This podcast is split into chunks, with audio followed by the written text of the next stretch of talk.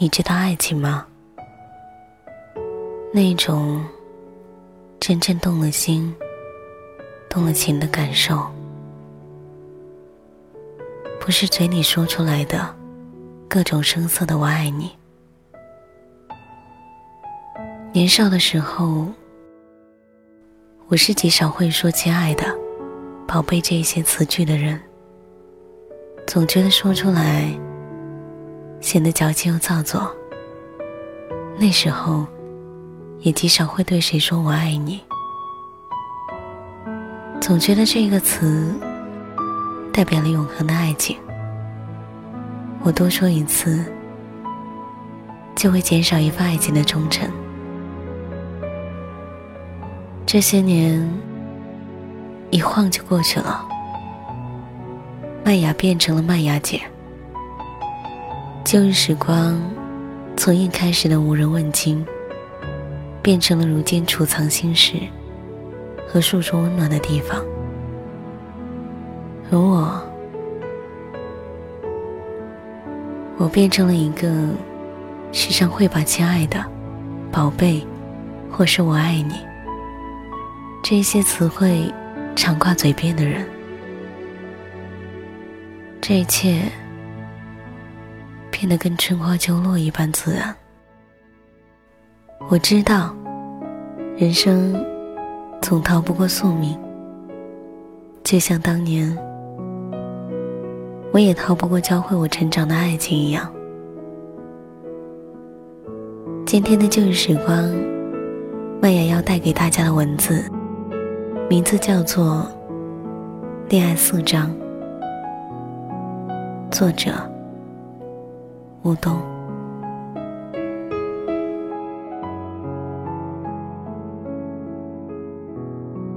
恋爱四章，听过很多的故事，有的故事长，有的故事短。在开头的时候，完全看不出来。人与人的羁绊更是如此。小时候，拉钩上吊一百年不许变，没想到。仅仅因为从上城区搬到下城区，就一夜之间全变了。情节潦草，结尾也很仓促。后来，你坠入爱河，与他在走廊频频对视，一起搭了两次的公交，以为开始了一段活生生的纯爱小说。但是接下来，期待的桥段一个都没有发生。你绞尽脑汁，最终不过更新了几条微博。你真的恋爱了，又真的失恋了。大概就是在一部十万字的言情小说徐徐展开的时候，男主角突然跑了，而你。站在了原地，望着他出逃的方向，望成了一个祈祷少女。你祈祷着，现在的伤心绝望，一定只是引言吧？这个故事的正文，一定才要刚开始。再熬个几夜，一定会翻到三个月后，三年后。乃至十年后这样的字眼吧。至于情节的走向，一定是与他再续前缘，先虐后甜吧。一定，一定会是这样的吧。结果故事真的就此结束了，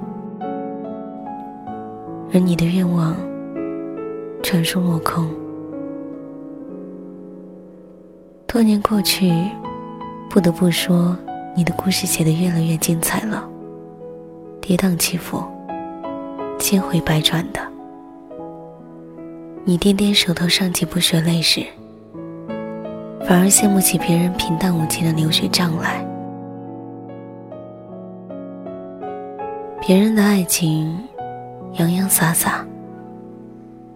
好歹是一部长篇，为什么你的爱情，通通成了残片呢？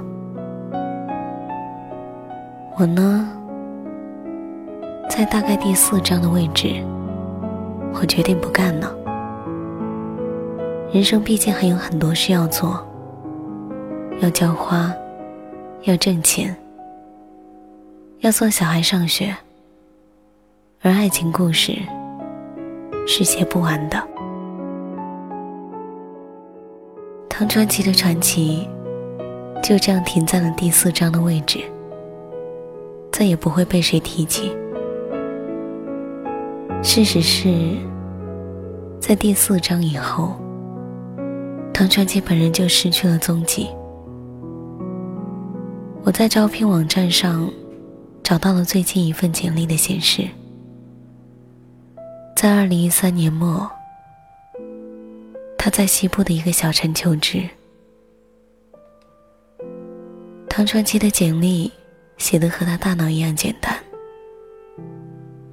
活到二十八岁，自我评价那一栏还是抄的小学老师期末评语，只不过是把尊敬的师长、有爱同学。换成了尊敬的领导，有爱的同事。但是唐传奇有一个不简单的小脑，平衡感非常好。不晕车，不晕船，也不晕飞机。这就给了他一个实实在在的有爱的机会。在大概第一章开篇的位置，恰好有一次集体的旅行。作为一个懒散的写作者，我大概也就是随便描述了一下，当天是怎样的风和日丽，又是如何的风云突变。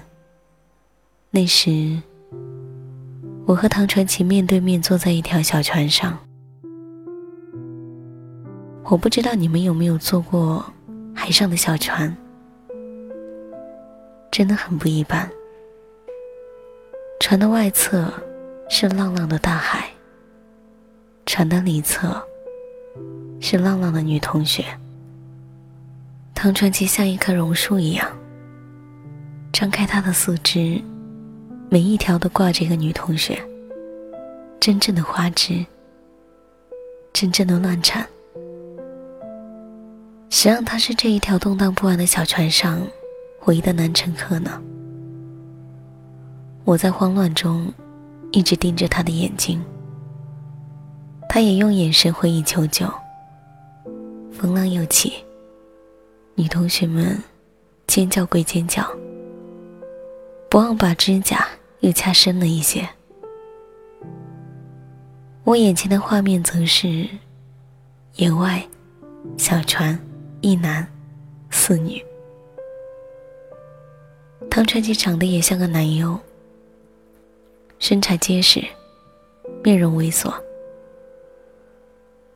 每一位人听到这里，大概也不想听下去了。猥琐男的故事有什么好看的？那么我们换一句。还好，唐传奇实在不太像 AV 的男优。他的下颚方正，眼神坚毅，面对大风大浪。也毫无惧色，放在古装片里，绝对是演将军的上好人选。我隐隐约约觉得，上辈子是不是他救过我一命？不然，就是我救过他。当然，最吸引我的，还是那一具肉身。唐将军身长一米八五。四肢皆强壮有力，肩膀宽厚，两片胸肌像巧克力一样软硬适中，无论哪一种姿态都是铮铮男子。大概与你们看童颜巨乳是一样的，叫人在海上一边害怕，一边咽口水。彼时我心里受伤，看那些凭着小智慧、小才华耍一些聪明把戏的男人，都是油嘴滑舌的。唐将军不一样，他紧握拳头后的手臂线条，就足以让女人心惊。而他本人，就是一具代表生殖崇拜的树雕。哪怕这小船靠岸无人岛，我想，我们也能就地繁殖出一个新的世界。到最后，小船还是靠在了他该靠的地方。唐将军大声地说：“靠，靠了，终于靠了。”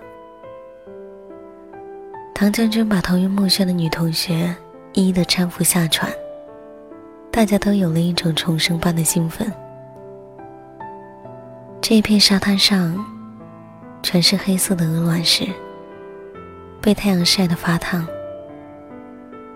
唐将军折返来船上接我，黝黑发亮，像那些石头里的一枚。不知是否因为脑内一粒幻想，我的手心也有些发烫。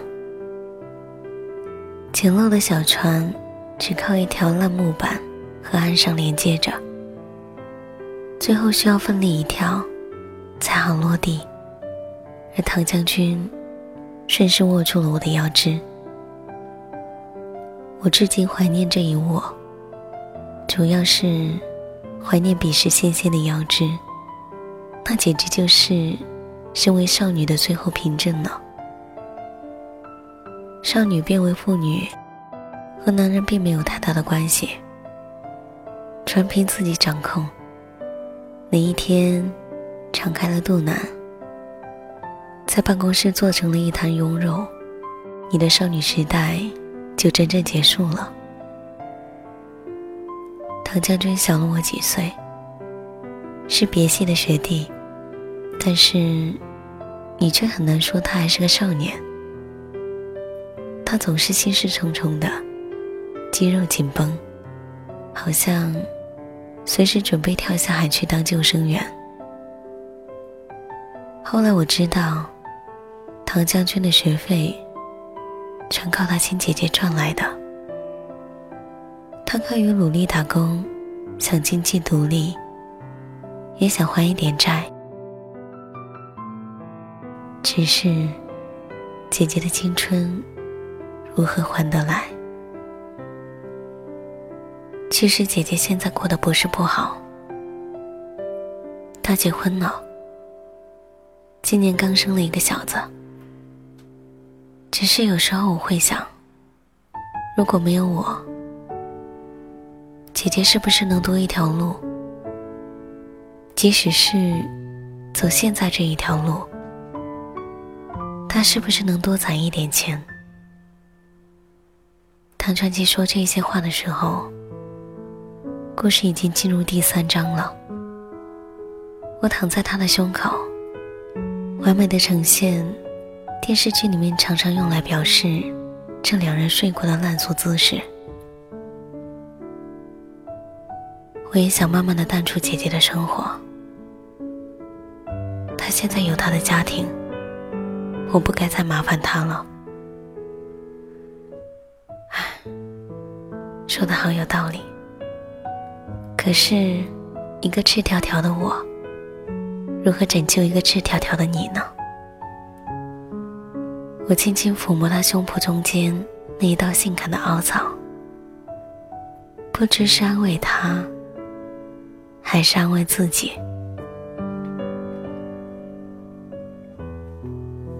我现在是一个人呢，不过还好。我还有你。他说这一句话的时候，我抓住了他的手指，放在掌心一吻。好小子，这一下可算是完了。这种不亚于当众求婚的尴尬情节里，要我怎么说？我是一个罕见的坏女人。身是身，心是心呢。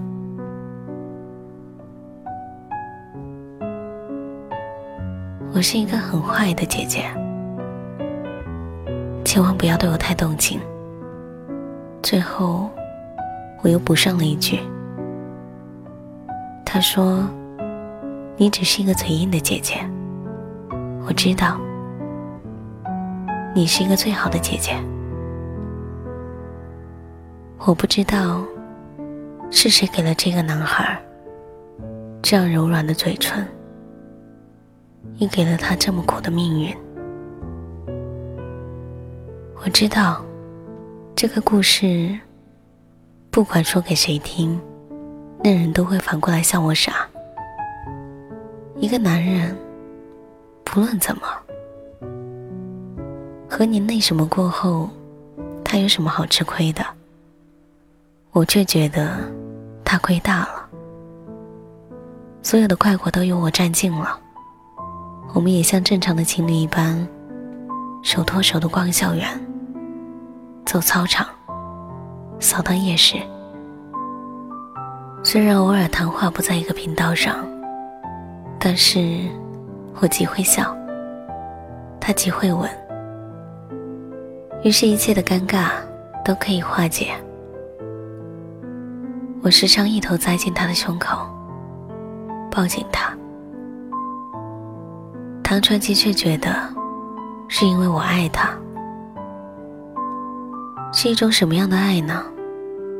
不亚于一个小胖子一头栽进了巧克力泳池的那种爱。不对，我只是贪欢。我这样和自己说。为了弥补心里的愧疚，我也对他越发的好了。简直像一个真正的姐姐。她也总是满足我的欲望。我和别的女孩不同，对包包和鞋子少有欲望，对她本人却很有欲望。我买衬衫给她穿上，再像剥糖纸一样的剥下。唐传奇却觉得是因为我爱她。不要求他缺乏的，只索取他富足的。这个误会真是美好的，我本人也快要相信了。不对，我只是贪欢。我这样对自己说。直到第三章结束的时候，唐传奇还是叫我姐姐。唐传奇的声音和他外形并不相配，软软糯糯的，像个南方人。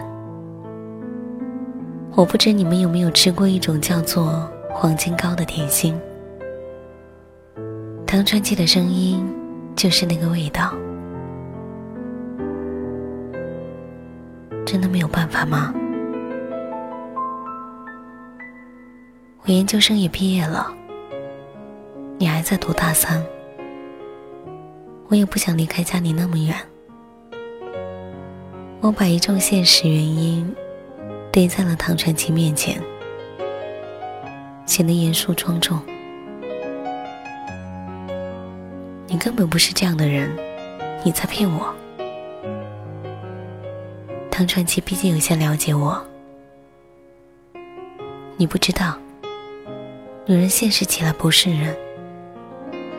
我开始变得烦躁。说这句话的时候，毕业季了，校园的上空弥漫着酒精和呕吐物的味道。有些人觉得这就是青春，可是我一向知道自己要什么，不要什么，这就显得非常的不青春了。此刻。隔在我和唐传奇中间的，是食堂著名的烩饭和长达五分钟的沉默。唐传奇看起来有些哀伤，有些欲言又止，这让他看起来更老了。我后来回答他说：“这样吧，我再答应你最后一个要求。没想到唐传奇红了眼睛，说了一句：“还是做我姐姐好不好？不要抛下我。”我是不是非常非常的像你的姐姐？我看了一眼慧范，突然明白了什么。唐传奇没有回答。只是把头埋进了我给他买的那一件衬衣里。第三章就此结束了。我的爱情却是从翻页的那个瞬间开始的。在离开唐传奇以后，我反而忘不了他。萦绕着愧疚的一段恋情，原来不过是。各取所需。他姐姐姐姐的叫我，原来是那个姐姐。我传奇传奇的叫他，他还真就成了一个传奇。我对他的欣赏是真的，对他的心疼是真的，对他的欲望也从来都是真的。而我自己。做了别人禁忌之爱的替代品，还沾沾自喜，洋洋得意。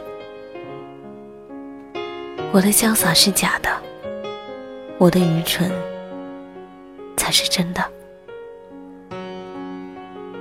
我不急着找工作，每天专心的做蠢事，去各大引擎搜索他过去的事情，申请社交小号去窥探他现在的事。寻遍了星座占卜，预言他未来的事。我的搜索栏里，只要打下一个 T，就出现唐传奇这个名字。偶尔有人问起，我只好说，这是唐代的一种文本。我从前不愿意正经的当女友，现在倒是做起了正牌前女友来了。我的恋爱是假的，我的失恋倒是真的。终于有一天，我忍不住拨通了唐传奇的电话。喂，你爱过我吗？你呢？你爱过我吗？这一个问题。问得我精疲力尽，我挂了电话，在地板上躺平了，才发现房间不知道什么时候贴上了玫瑰的墙纸，大概是父母趁我离家精心布置的。在他们的眼里，我永远是纯洁的小少女一名。可是我知道，我的少女时代。在那一刻结束了。有的故事短，有的故事长，谁也不知道我和唐传奇的故事本该有几章。是提前结束了吗？还是再说一个字也显得多余？我独自一个人。缓慢的写着恋爱的第四章，不是不尴尬。回忆中的唐传奇，目带柔光，简直不像他本人。和爱情相比，欲望比较容易留下证据，但我一次也没有再想起他的身体，这才恍然发觉，自己其实一直都在寻找他爱我的证据。唐川其实那种像电热毯一样的人，开关一拨就加热，再拨就发烫了。现在，它是一块不插电的电热毯，就快要变成一条普通的毯子了。我反而想好好的把它抱在怀里。如果有可能。我想再埋进他胸口一秒再贪恋他的温热一秒然后就抬起头来好好看他的眼睛。特别是当我对他说我是一个很坏的姐姐千万不要对我太动情尤其是那一刻。Look at the stars. Look how they shine for you and everything you do. Yeah, they were all yellow. I came along, I wrote a song.